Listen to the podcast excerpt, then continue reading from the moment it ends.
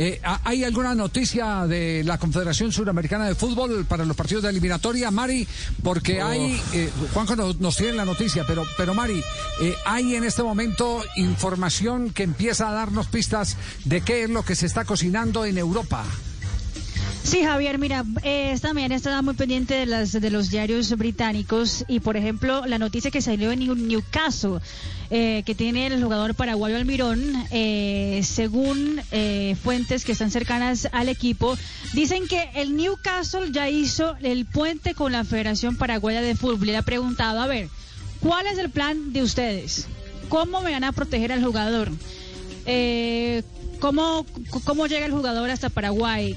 Qué protocolos de bioseguridad van a implementar y eh, qué podríamos estar eh, trabajando en conjunto para poder liberarlo para la eliminatoria. Aparentemente ha sido una dinámica entre el jugador que quiere irse a selección, la federación que no quiere perderse al jugador y obviamente la buena voluntad del equipo, pues que también quiere hacer a su jugador contento. Eh, pero según Toffee Web, que es un portal especializado en hinchas del Everton, Ancelotti no estaría dispuesto a liberar los jugadores a menos que se confirme que en el Reino Unido ahí existe una excepción para que los jugadores no hagan la cuarentena.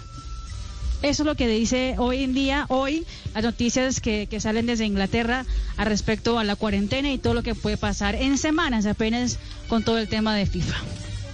¿Y qué hay por la Confederación Suramericana en ese sentido, Juanjo? Bueno, eh, ratifico lo que dice Marina, que eh, Estados, eh, Inglaterra no acepta burbujas deportivas profesionales, es decir, mientras mantenga esa postura el Reino Unido es difícil, porque aquí esto, esto va mucho más allá, es mucho más abarcativo que la buena predisposición, supongamos, de Newcastle o de Angelotti. Mientras autoridades sanitarias, porque supongamos que Newcastle dice te cedo al Mirón, Angelotti dice te cedo a, te cedo a James y te cedo a Mina, el problema es si cuando vuelven los agarran las autoridades autoridades y los meten de pestañas adentro de un hotel COVID por 10 días, ahí la buena voluntad de los clubes queda, queda de lado. El, gran problema es que... Eh, Infantino tiene que hacer su trabajo. Infantino ayer tuvo una conversación, como lo contábamos, con Alejandro Domínguez. Eh, Infantino eh, se comprometió a trabajar.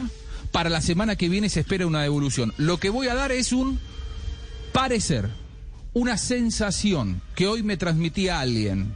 Me decía, yo creo que se van a jugar las eliminatorias y con todos. Las vamos a jugar con todos. Esa es, por eso digo, no es información, es una sensación de alguien que está lógicamente trabajando eh, eh, en esta situación. La preocupación es mayúscula, pero la intención sigue siendo la misma por parte de las autoridades del fútbol sudamericano eh, de que se jueguen con todos. Y esta persona me decía, yo creo que se, va, se van a poder jugar las eliminatorias y con todos. En el medio, seis días de trabajo de Infantino. Es decir, hay confianza en el trabajo diplomático de Infantino, porque esto es un trabajo eh, Infantino tiene el poder de un jefe de Estado. ¿eh? O sea, el presidente de la FIFA en esta se, sienta directamente con el jefe de Estado, con la autoridad política y sanitaria eh, pertinente en el Reino Unido y negocia condiciones. Esta persona que, con la que yo hoy hablaba me decía, yo confío que se va a poder hacer en tiempo y forma y con todos los jugadores. Ahora, Javi, hay, una, hay, un, hay un tema de, ¿cómo se llama eso? Jurisprudencia, ¿no? Cuando, cuando ya se da un, tema. Sí, cuando hay antecedentes la UEFA, jurídicos. La UEFA canceló el uh, sub-21 que se iba a realizar este abril. Eso justamente porque la UEFA también trató de sondear a los países para poder detener el maniobrar a los jugadores para poder hacer la competición.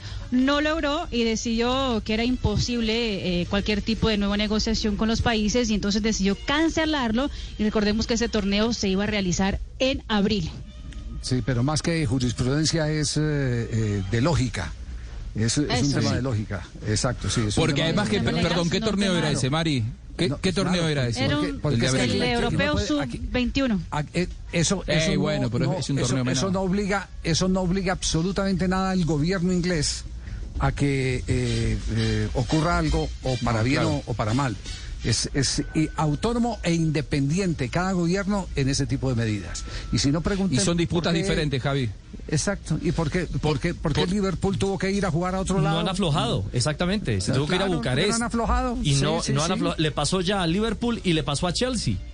Que tuvo que Y ir a al jugar Manchester también, City también. Y al Manchester City. Es decir, la normativa se ve muy clara y muy fuerte. Sí, sí. y a los es. Rivales, a- porque ayer Atlético Madrid ace- aceptó algo que no yo no sé si hubiéramos si estamos acá preparados para aceptar lo que aceptó ayer Atlético Madrid. Atlético Madrid jugó de local ayer en eh, Hungría. De local en Hungría porque lo visitaba un conjunto inglés, es decir, a España no podía entrar una delegación inglesa, entonces se tuvo que ir a jugar a, Hungría.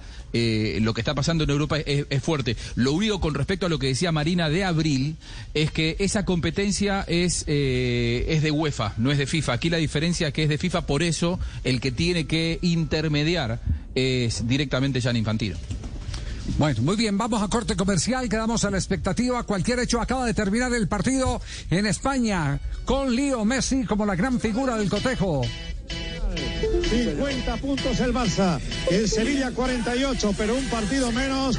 Y el próximo sábado, Sevilla-Barça, 2 de Leo, 1 de Alba. Sábado de la Liga Española, Barcelona ganó sin ningún tipo de problema, eh, 3 por 0 al Elche, que contó con la presencia del colombiano Johan Mojica, 6.5 de calificación para el colombiano. El mejor del partido con 9 puntos fue Leo Messi, que hizo doblete. El Barça es tercero con